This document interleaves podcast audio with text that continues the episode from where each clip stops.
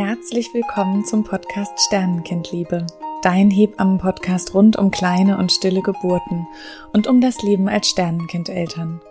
In diesem Podcast spreche ich ganz offen über alle Themen, die uns Sternenkindeltern bewegen.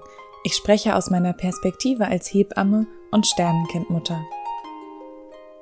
In dieser Folge möchte ich einmal zusammenfassen, was Hebammen eigentlich rund um kleine und stille Geburten so tun weshalb es Sinn machen könnte, sich so früh wie möglich, also tatsächlich am besten am Tag des positiven Schwangerschaftstestes eine Hebamme zu suchen.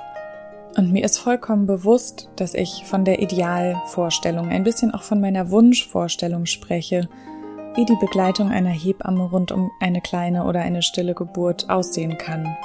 Ich weiß, dass leider nicht jede Frau, selbst wenn sie sich frühzeitig auf die Suche begibt, sofort eine Hebamme findet, die zu ihr passt und die Zeit hat.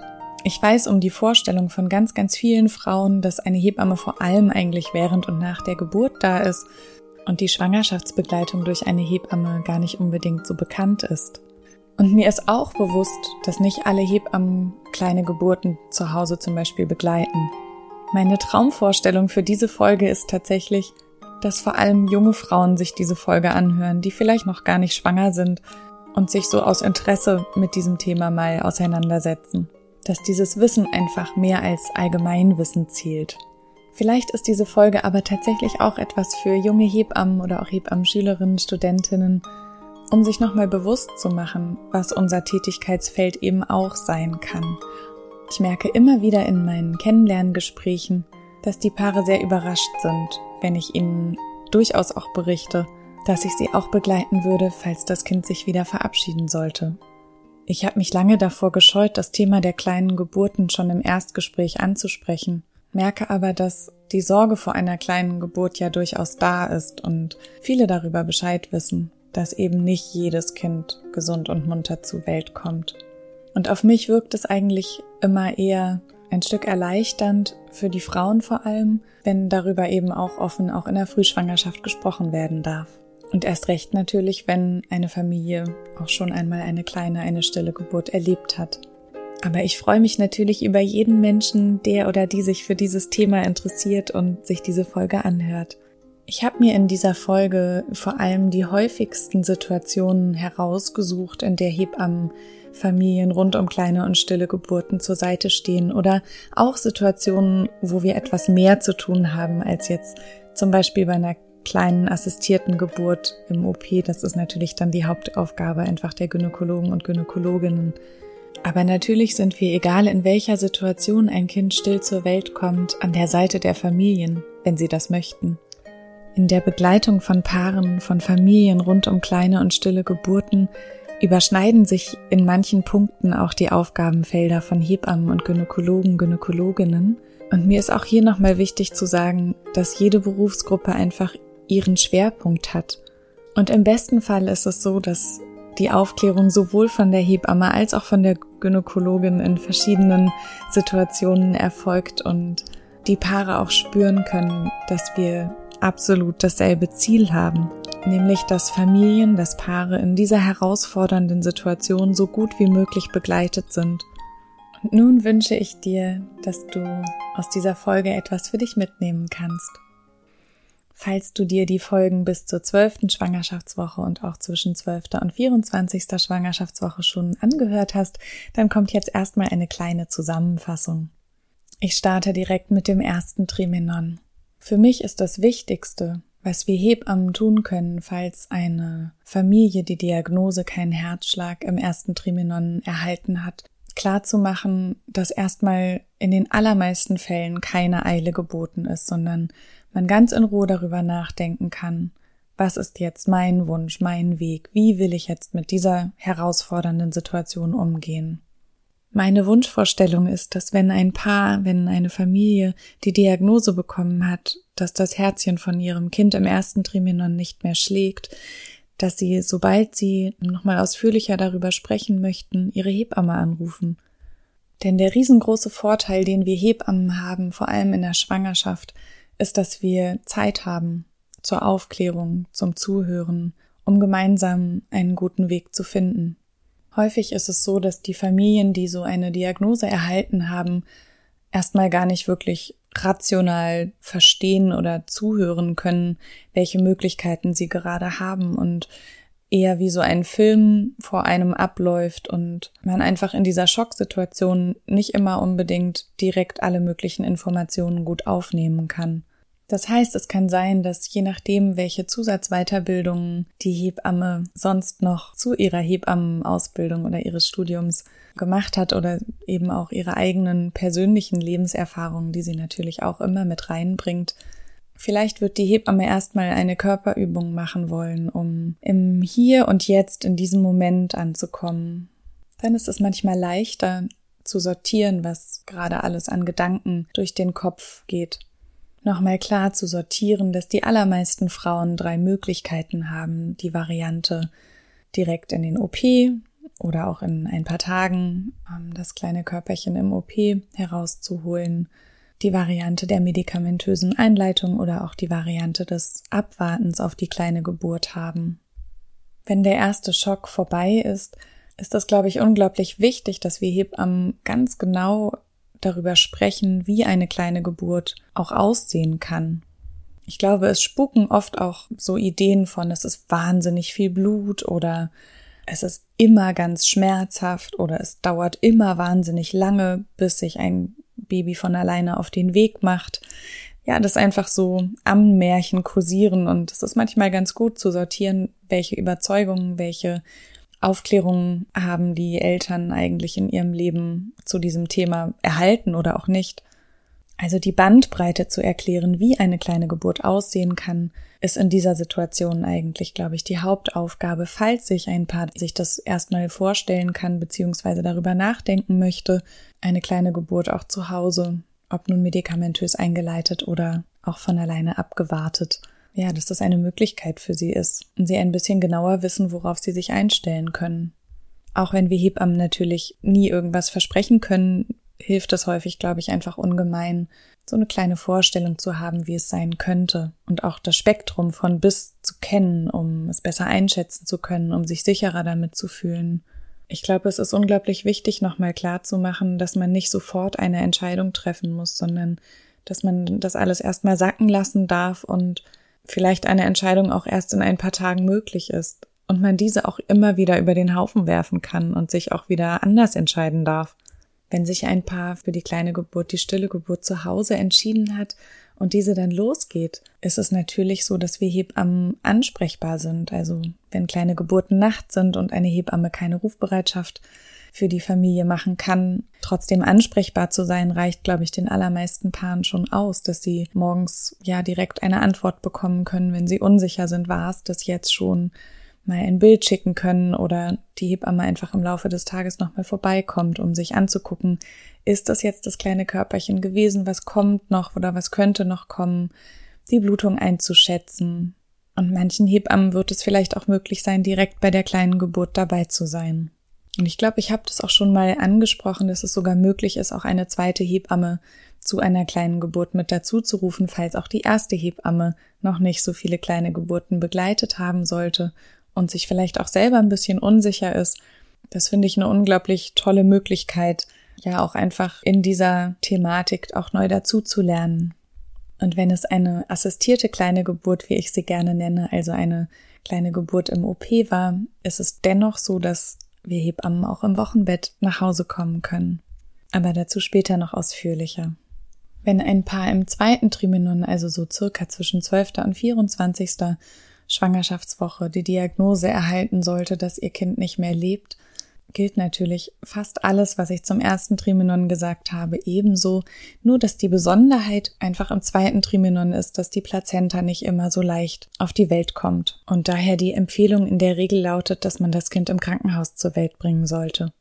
Das heißt, dass es unsere Aufgabe als Hebamme ist, darüber aufzuklären, dass es in manchen Kliniken Standard ist, eine Nachküritage, also nochmal direkt nach der kleinen Geburt, nach der stillen Geburt in den OP zu fahren und die Plazenta eben operativ herauszuholen.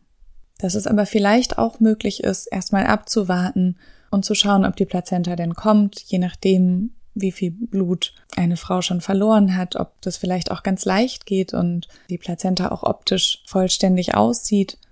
Dass man daraufhin, wenn einem das wichtig sein sollte, eben auch das Krankenhaus aussuchen kann oder das im Gespräch einfach anzusprechen, wie denn diese Möglichkeit in dieser Klinik besteht, wie die Sichtweise dazu ist.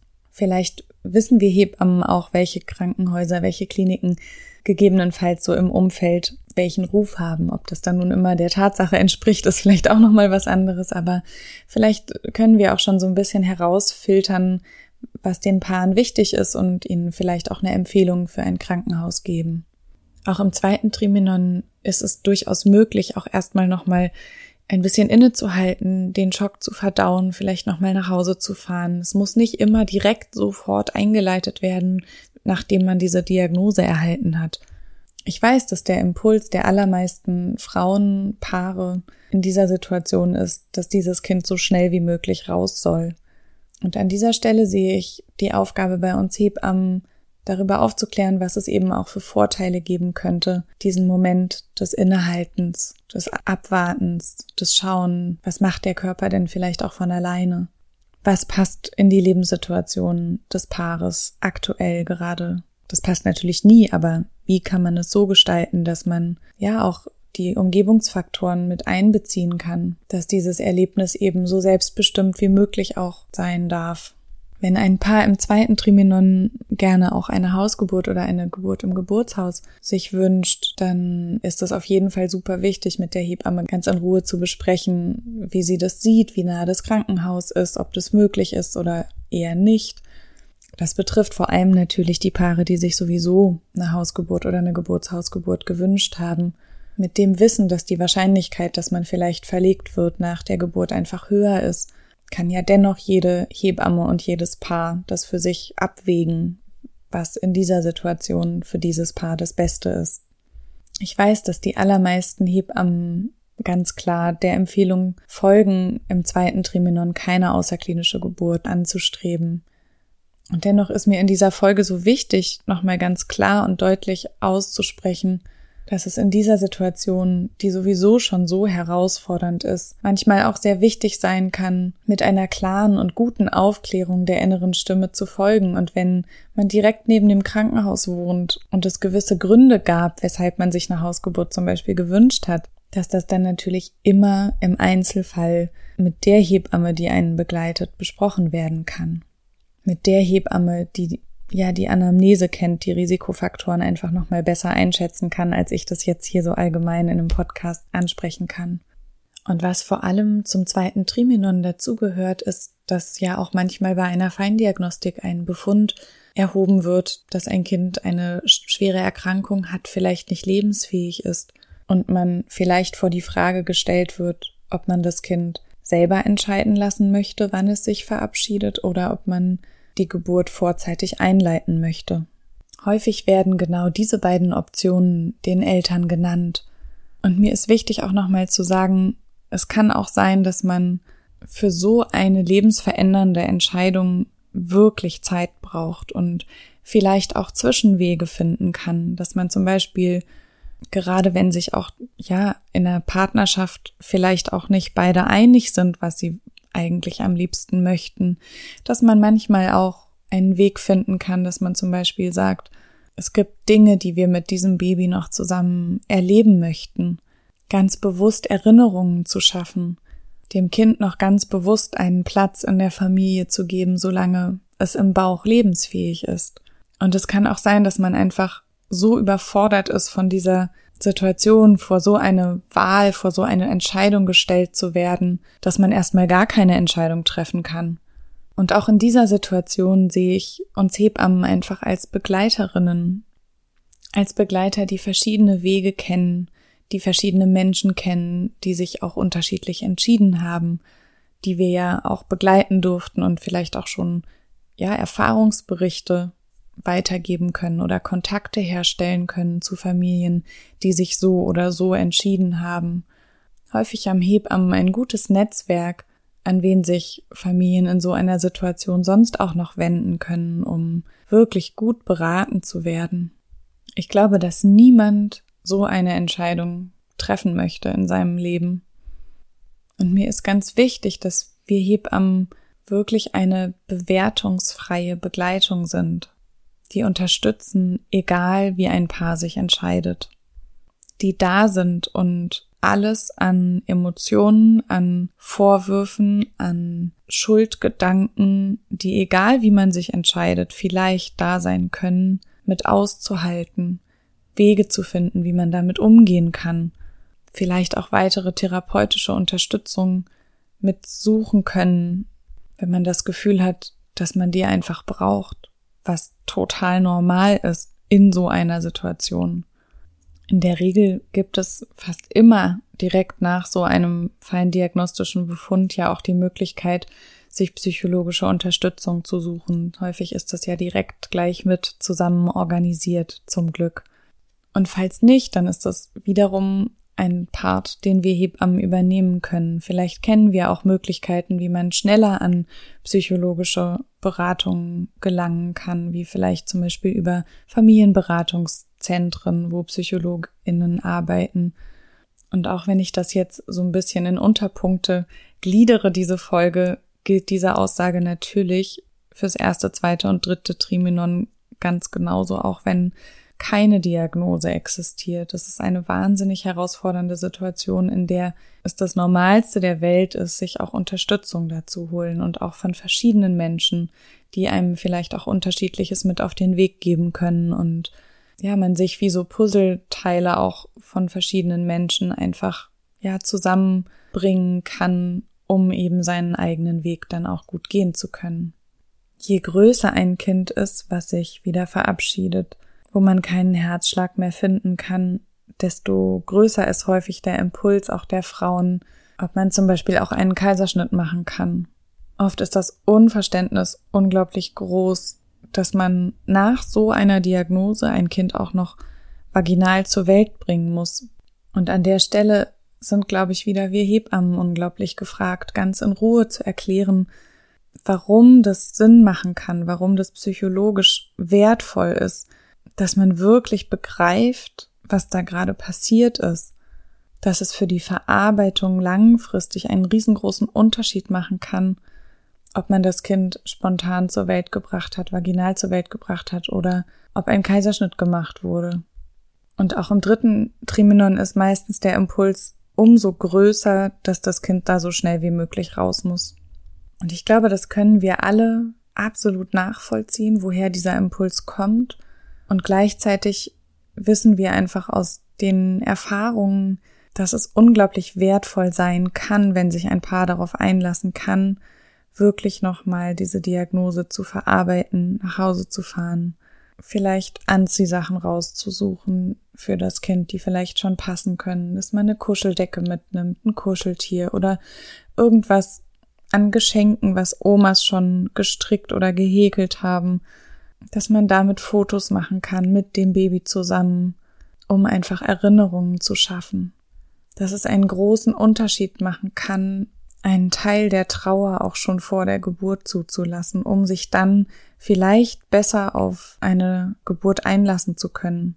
Ich erlebe immer wieder, dass im dritten Triminon wie davon ausgegangen wird, dass man ein Kind still im dritten Triminon nur im Krankenhaus zur Welt bringen kann und möchte an der Stelle auch nochmal uns Hebammen und unsere Aufgaben in Erinnerung rufen, dass wir einfach aufklären. Es gibt die freie Wahl des Geburtsortes unter bestimmten Bedingungen auch für eine stille Geburt.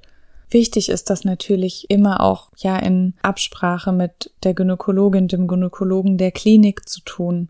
Mir ist ganz wichtig, dass wir eine gute Zusammenarbeit unter den Berufsgruppen pflegen, gerade in diesen herausfordernden Situationen.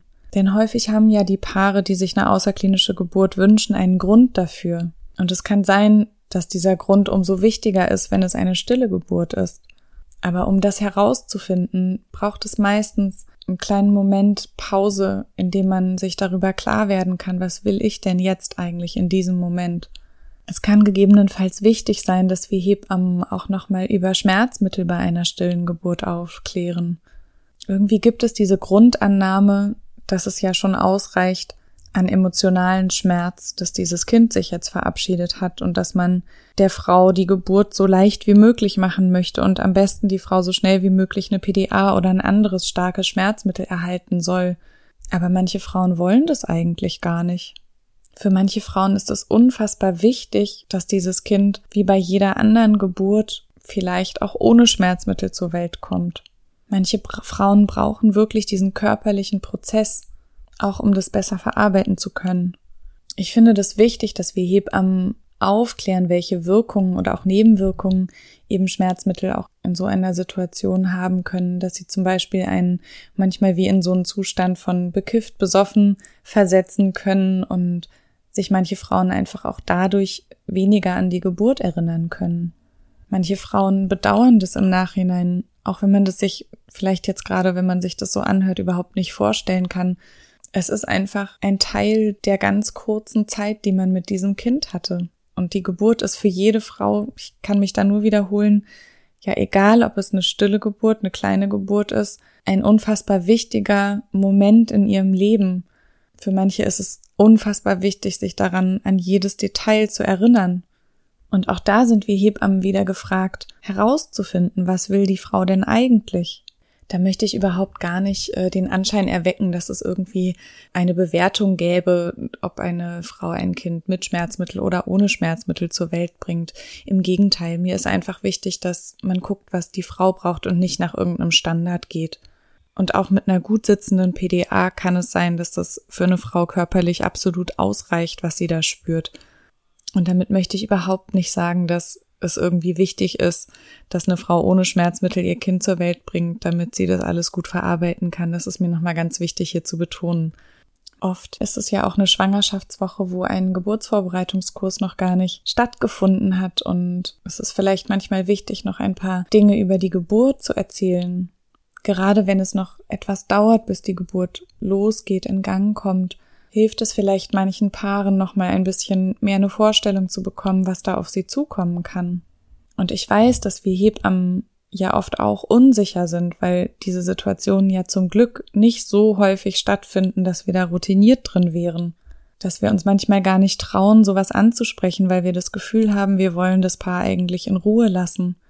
Aber vielleicht ist es genau in diesem Moment wichtiger denn je, dass wir zuhören und vielleicht einfach nur da sind, um ein Gefühl für die Situation, für dieses Paar in diesem Moment zu bekommen. Häufig gibt es dann unglaublich viele Informationen, die Paare überhaupt gar nicht verarbeiten können. Und natürlich kommen ja unglaublich viele Fragen auch von alleine, wie die Beerdigung und was man alles so organisieren muss, und da ist es wieder unser Job als Hebamme, das in kleine Schritte zu unterteilen. Immer wieder reinzuspüren, was ist denn jetzt das, was wirklich wichtig ist. Und alles andere kann man danach immer noch organisieren.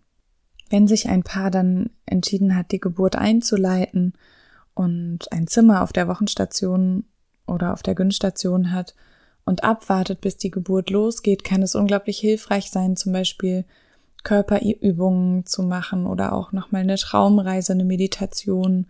Und auch wenn das jetzt vielleicht merkwürdig klingt, erstmal wieder den Fokus auf die Beziehung zu diesem Kind zu lenken, dass die riesengroße Liebe zu diesem Kind wieder Raum bekommen kann.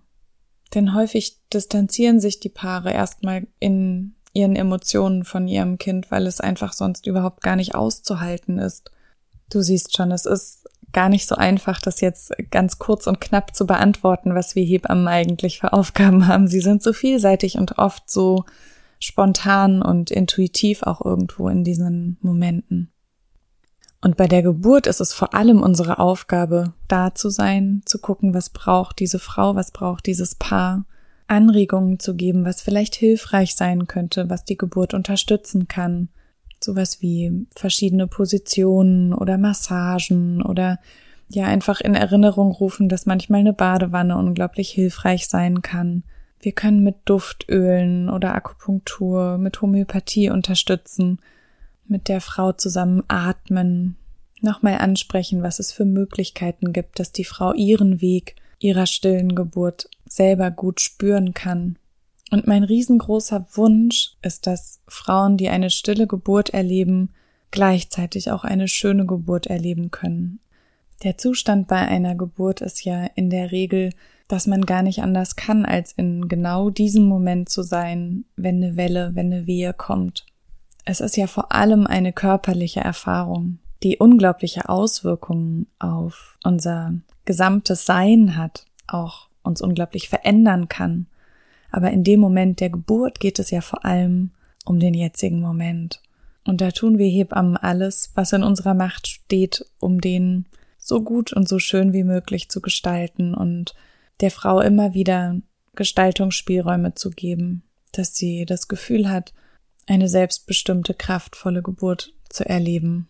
Und das ist nämlich das, was viele Frauen tatsächlich so beschreiben, dass sie unglaublich viel Kraft im Nachhinein aus dieser Geburt ziehen können. Auch wenn sie sich das vorher vielleicht in keinster Weise vorstellen konnten. Bei der Geburt selber, kurz bevor das Baby zur Welt kommt, ist es zum Beispiel auch unsere Aufgabe als Hebamme, die Frauen zu ermutigen, das Köpfchen anzufassen, wenn man es schon sehen kann. Wenn die Eltern es hören wollen, zu erzählen, ob es Haare hat, welche Haarfarbe, wie lang sie sind. Das Paar zu ermutigen, das Kind in ihre eigenen Hände zu gebären, wenn sie sich das vorstellen können.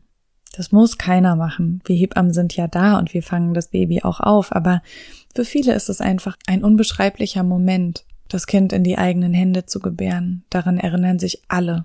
Egal, ob das Kind still oder lebend zur Welt kommt, ist das einfach etwas, was ich allen Eltern nur wünschen kann, dass sie sich das trauen. Und wenn das Baby still zur Welt gekommen ist, dann geht es für uns Hebammen wie sonst auch erstmal um das Kennenlernen dieses Kindes. Nur dass es auch gleichzeitig ein Abschied ist und man dieses Gefühl einfach überhaupt nicht zusammenbringen kann, wie das gehen soll. Und dann sind wir schon an einem Punkt, dass sich manche Eltern ja auch gar nicht vorstellen können, ihr Kind anzuschauen, weil sie Sorge haben, dass sie vielleicht irgendwelche Bilder in ihrem Kopf haben könnten, die sie gar nicht in ihrem Kopf haben möchten. Und da können wir Hebammen ganz vorsichtig fragen, ob wir denn mal beschreiben dürfen, wie das Baby aussieht.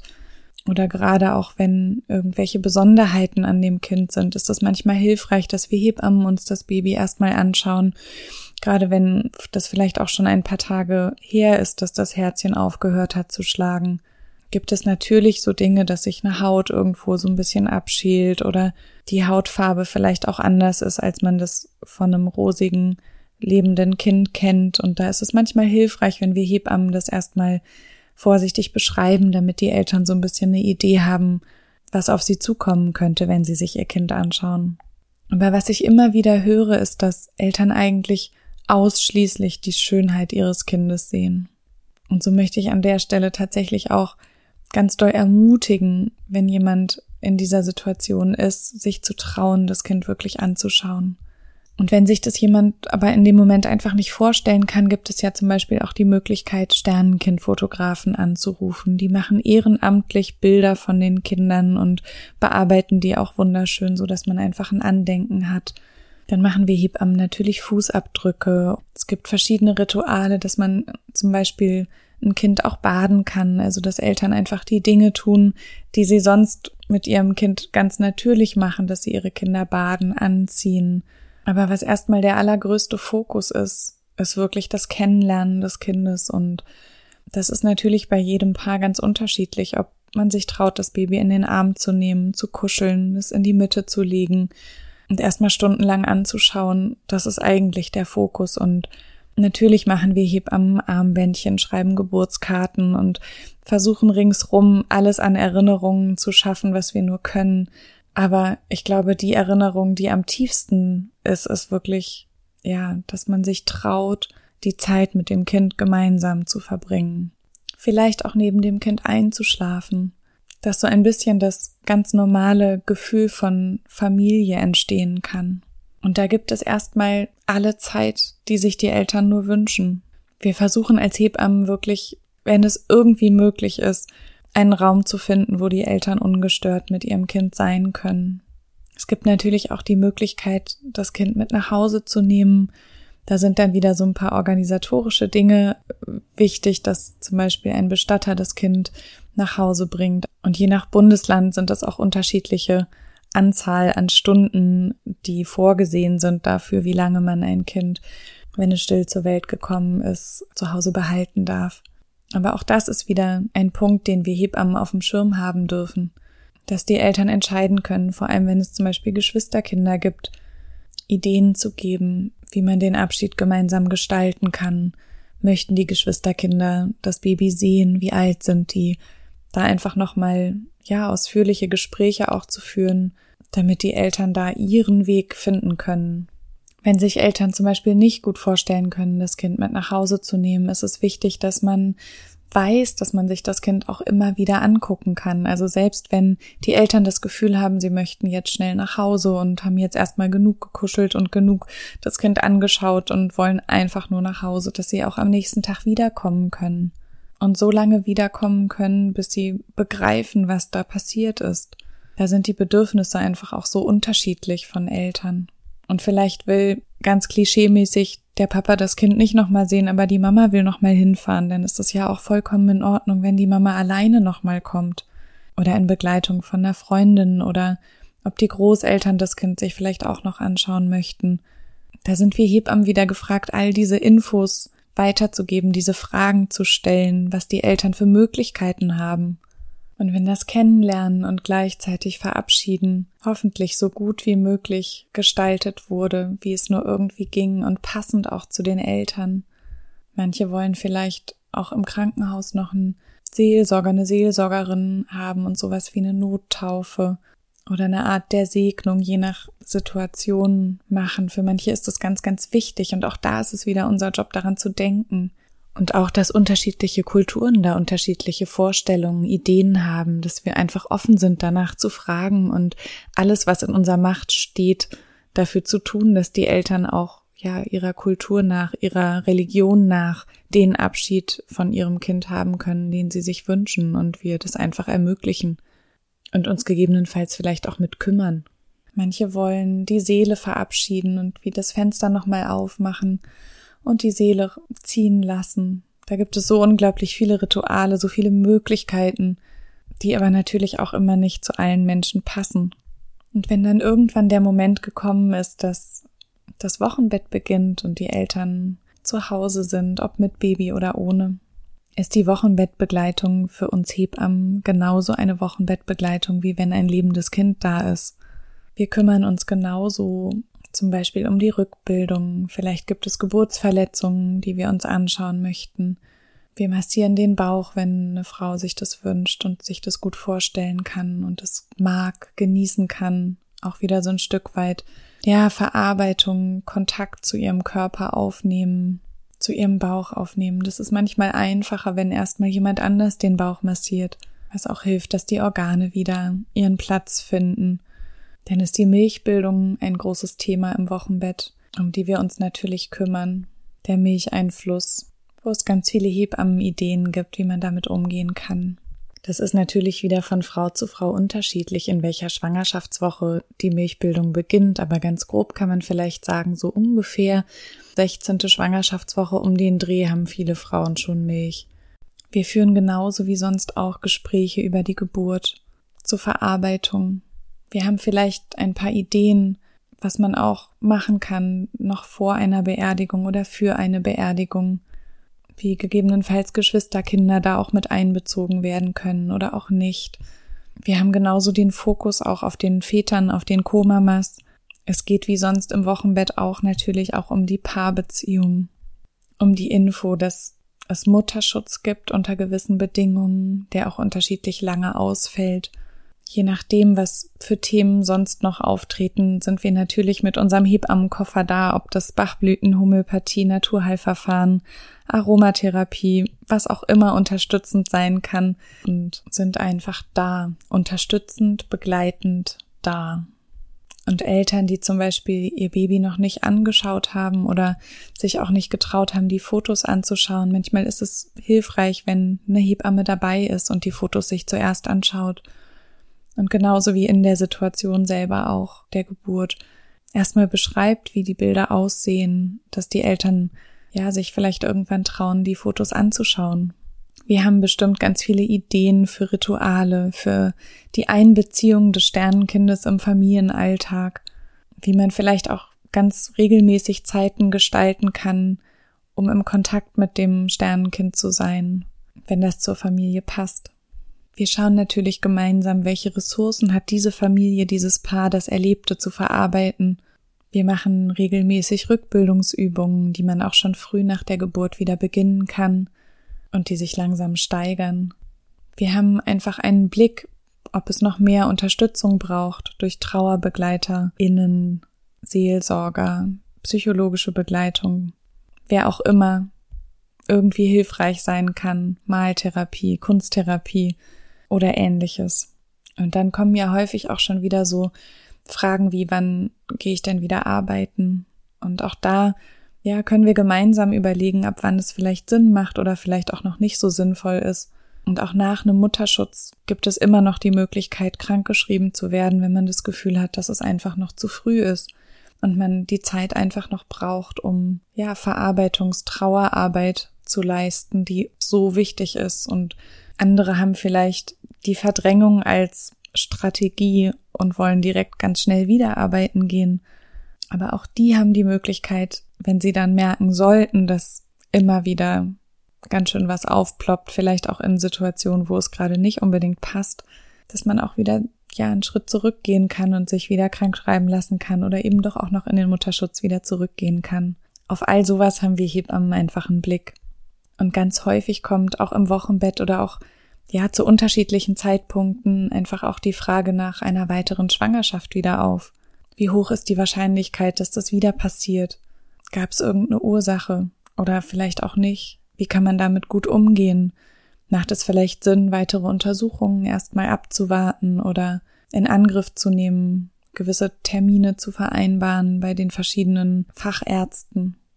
Oft kommen dann auch einfach Befunde von der Plazenta oder auch gegebenenfalls von einer Obduktion, wo es unglaublich hilfreich sein kann, wenn einfach noch ein Fachmensch an der Seite der Eltern ist, diesen Brief zusammen zu lesen, wobei das häufig natürlich auch die Gynäkologen dann oder die Gynäkologinnen sind. Und doch habe ich es immer wieder erlebt, dass dann auch nach so einem Gespräch der Brief gelesen wurde und dann wieder irgendwelche Worte nicht verstanden werden und man nochmal zusammen das aufdröseln kann, was das eigentlich heißt. Und dann fällt den Paaren häufig wieder ein, ach stimmt, darüber haben wir eigentlich gesprochen, aber es macht einfach so viel Sinn, auch im Wochenbett nicht so viel zu googeln, sondern lieber das Gespräch mit einer Hebamme zu suchen, mit einem Arzt, mit einer Ärztin, um einfach gewisse Fragen zu klären. Und eine der Hauptaufgaben von uns Hebammen im Wochenbett ist tatsächlich, nach einer stillen Geburt den Frauen immer wieder klar zu machen, was ihr Körper geleistet hat, was sie geleistet haben und dass sie ein Recht darauf haben, sich auszuruhen. Und es gibt ja nicht umsonst eine uralte Hebammenregel, die sagt, eine Woche im Bett, eine Woche am Bett, eine Woche ums Bett.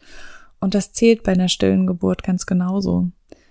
Und bei einer kleinen Geburt, wenn das Kind ganz, ganz leicht war, macht es trotzdem unfassbar viel Sinn, sich auch auszuruhen.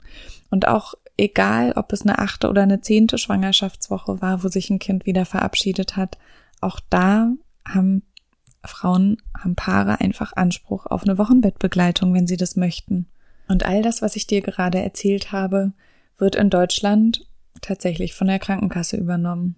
Und manchmal ist es so, dass man vielleicht eine Hebamme auch schon bei anderen Schwangerschaften oder Wochenbettbegleitungen an seiner Seite hatte und dann aber das Gefühl hat, in diesem Thema kennt sie sich so wenig aus oder hat sich damit offensichtlich noch nicht so viel auseinandergesetzt ich würde mich so freuen, noch zusätzlich eine Hebamme als Begleiterin zu haben oder als Begleiter zu haben, die sich darauf mehr spezialisiert haben. Und selbst das ist möglich. Also man kann auch zwei Hebammen haben. Wichtig ist, dass diese Hebammen voneinander wissen und dass das eine transparente Geschichte ist. Dass falls das bei dir gerade der Fall ist, dass du dich einfach traust, das anzusprechen.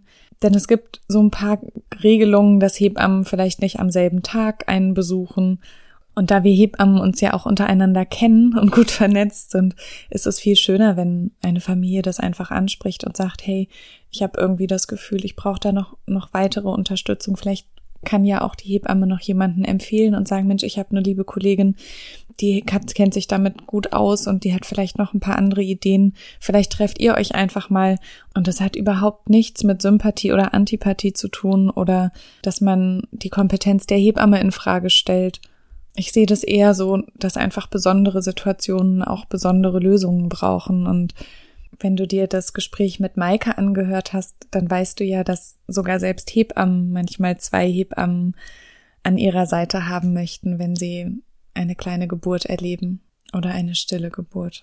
Es gibt in Deutschland sogar die Möglichkeit, auch einen Rückbildungskurs zu besuchen, der ausschließlich für Sternenkindmütter gedacht ist. Häufig haben diese Kurse einen sportlichen Part, wo es darum geht, den Beckenboden gut wieder zu kräftigen, die Körpermitte zu stärken, an der Körperaufrichtung zu arbeiten, dass es aber auch einen Gesprächspart gibt, wo die Frauen sich einfach untereinander austauschen können, was für viele Frauen sehr, sehr hilfreich ist, dass sie einfach sehen, sie sind nicht alleine. Und andere Paare haben vielleicht ganz ähnliche Themen, denn bekanntlich trauern ja Männer und Frauen vielleicht auch unterschiedlich. Und Menschen generell haben in solchen herausfordernden Situationen vielleicht auch einfach unterschiedliche Bedürfnisse. Und das hat manchmal gar nicht unbedingt was mit Mann sein oder Frau sein zu tun. Und wenn es bei dir in der Nähe keinen Rückbildungskurs für Sternenkindmütter geben sollte, du vielleicht auf dem Land wohnst, ähm, dann kannst du dich super gerne auch an mich wenden.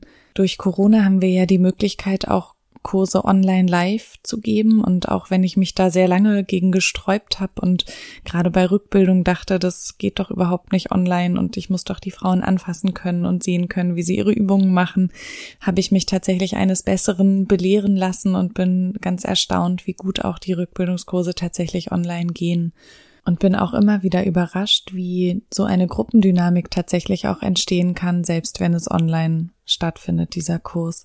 Und wenn du den Podcast schon etwas länger verfolgst, dann weißt du ja, dass Meditation für mich einen sehr wichtigen Stellenwert in der ganzen Thematik hat. Und so ist es äh, so, dass ich meinen Rückbildungskurs auch immer gerne mit einer Meditation abschließe, damit einfach die Frauen wieder bei sich ankommen können und auch nach ja, vielleicht auch aufwühlenden Geschichtengesprächen eben ja den Fokus wieder auf ihre eigene Geschichte lenken und auf das, was jetzt in diesem Moment für sie einfach wichtig ist. Zusammenfassend kann man vielleicht sagen, dass die Aufgabe von Hebammen rund um kleine und stille Geburten vor allem eine begleitende Rolle ist. In dem Sinne, dass jedes Paar ihren eigenen Weg gut finden und gehen kann. Und natürlich ist es wie in vielen anderen Bereichen auch so, dass das Familien auch ohne Hebamme schaffen.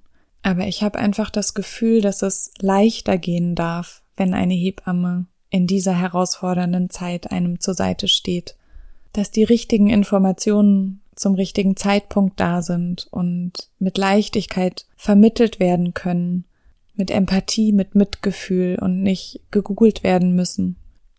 Ich wünsche mir von ganzem Herzen, dass alle Familien, die diese Begleitung in Anspruch nehmen möchten, jemanden finden in ihrer Nähe, die sie am allerbesten vor Ort und in Live unterstützen.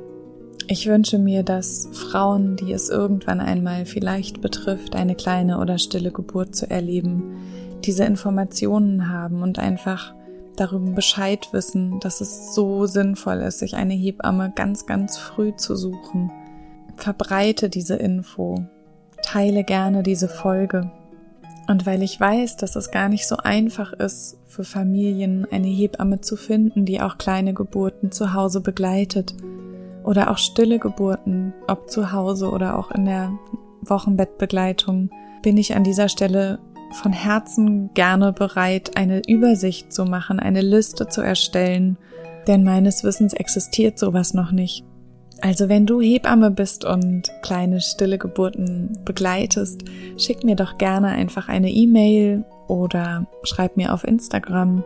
Dann nehme ich dich super gerne auf die Liste mit auf und wenn eine Frau jemanden sucht und niemanden findet, vermittle ich so gerne den Kontakt.